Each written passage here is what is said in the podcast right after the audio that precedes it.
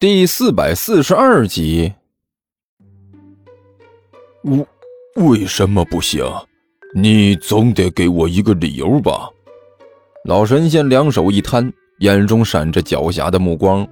刚才那股子道骨仙风是完全不见了，顷刻之间就化成了一名街头神算的神棍。主要是大师姐的事情太重要了。晴儿干笑了一声，他现在协助爹你处理门里的事情，收支往来，调教弟子，这些现在都是大师姐在做。爹，你确定可以让他离开？到时候你忙得过来？呃。老神仙表情一致，咂了咂嘴儿。听你这么一说，好像的确是这样。你大师姐好像确实走不开。就是说嘛。晴儿笑眯眯的说道：“爹，你这么懒，到时候少了大师姐，你都能头疼死了。”呃嗯嗯，呃，我们把懒这个问题跳过去。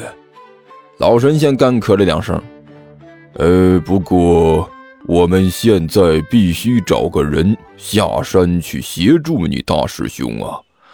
门里弟子是不少，但是能帮得上忙的就这么几个，这个不行，那个也不行，说来说去，到底哪个行啊？爹，你是不是忘了一个人？小师妹忍不住了，开口说道：“啊，忘了一个人。”老神仙装模作样的捏着胡子：“忘了谁了？我怎么不知道？不会吧？我仔细想过了，没错过什么人呐。”“我我呀！”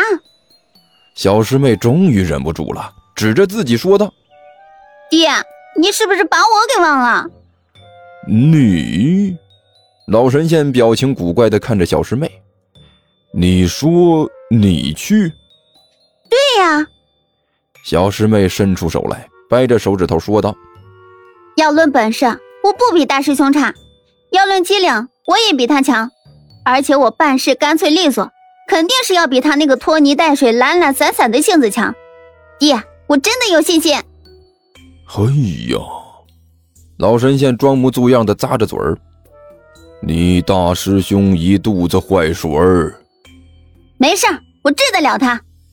小师妹双手掐腰，恶狠狠地骂道：“你师兄他好色。”老神仙接着说道：“一肚子流氓习性。”放心，我去了。他要是敢动歪脑筋，我就直接给他个厉害瞧瞧。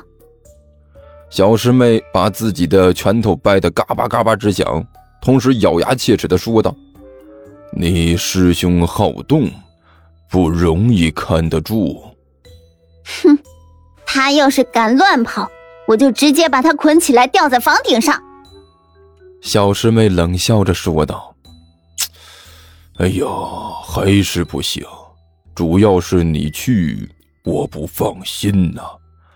哎。”咋办啊？一不放心，我就觉得肩膀酸痛，胳膊腿儿都像是要散了一样。爹，小师妹终于察觉到事情啊，好像有点不太对劲了，一脸狐疑的看着老神仙：“你不会是在故意玩我的吧？”“呃呃，这这怎怎怎么可能？”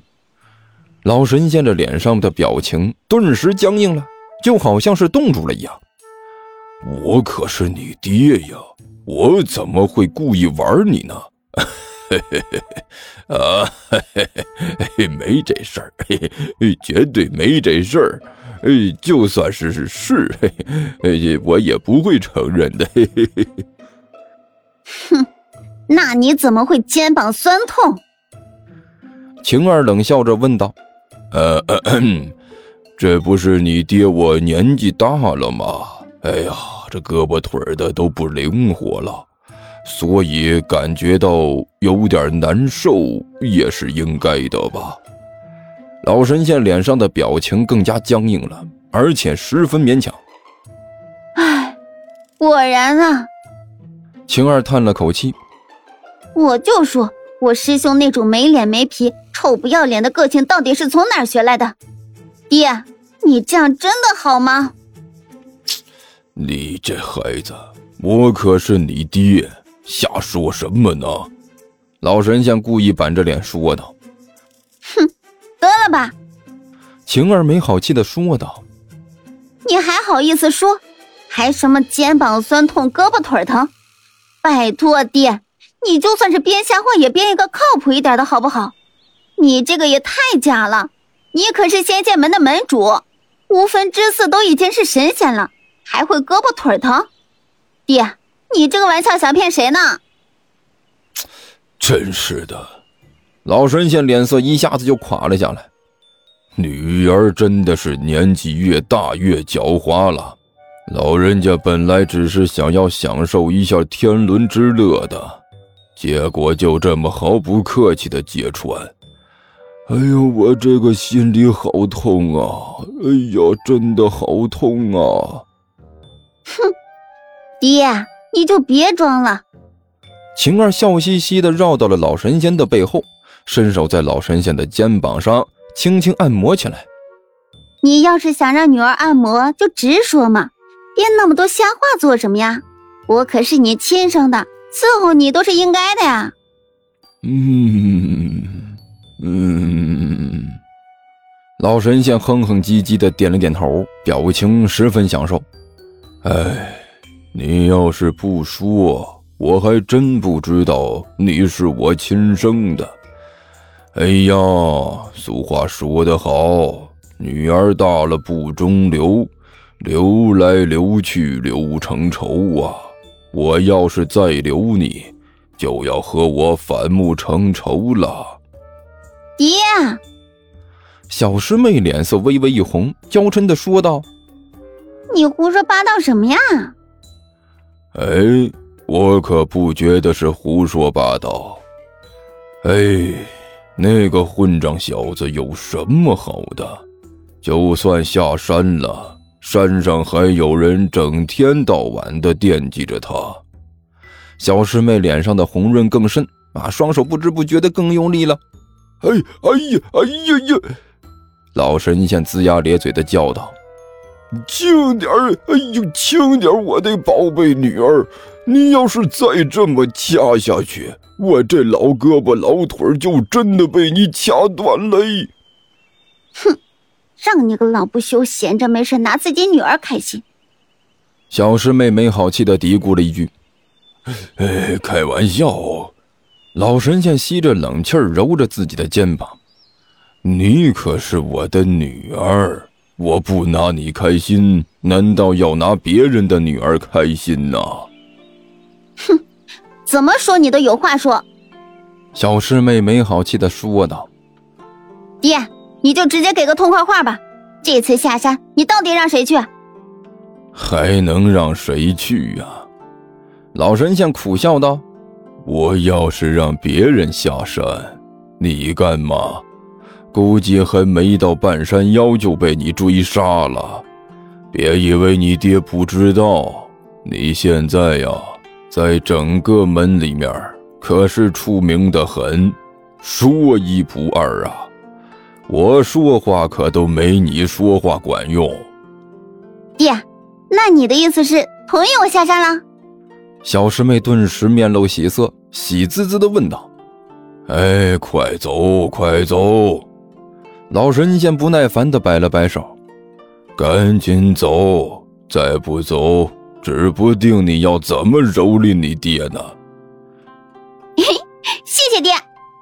说着，晴儿突然俯下身来，抱住老神仙，在他的脸上亲了一口，纵身一跃，跳下了山巅。半空中还留下一连串的银铃般的笑声。哎呦，这丫头！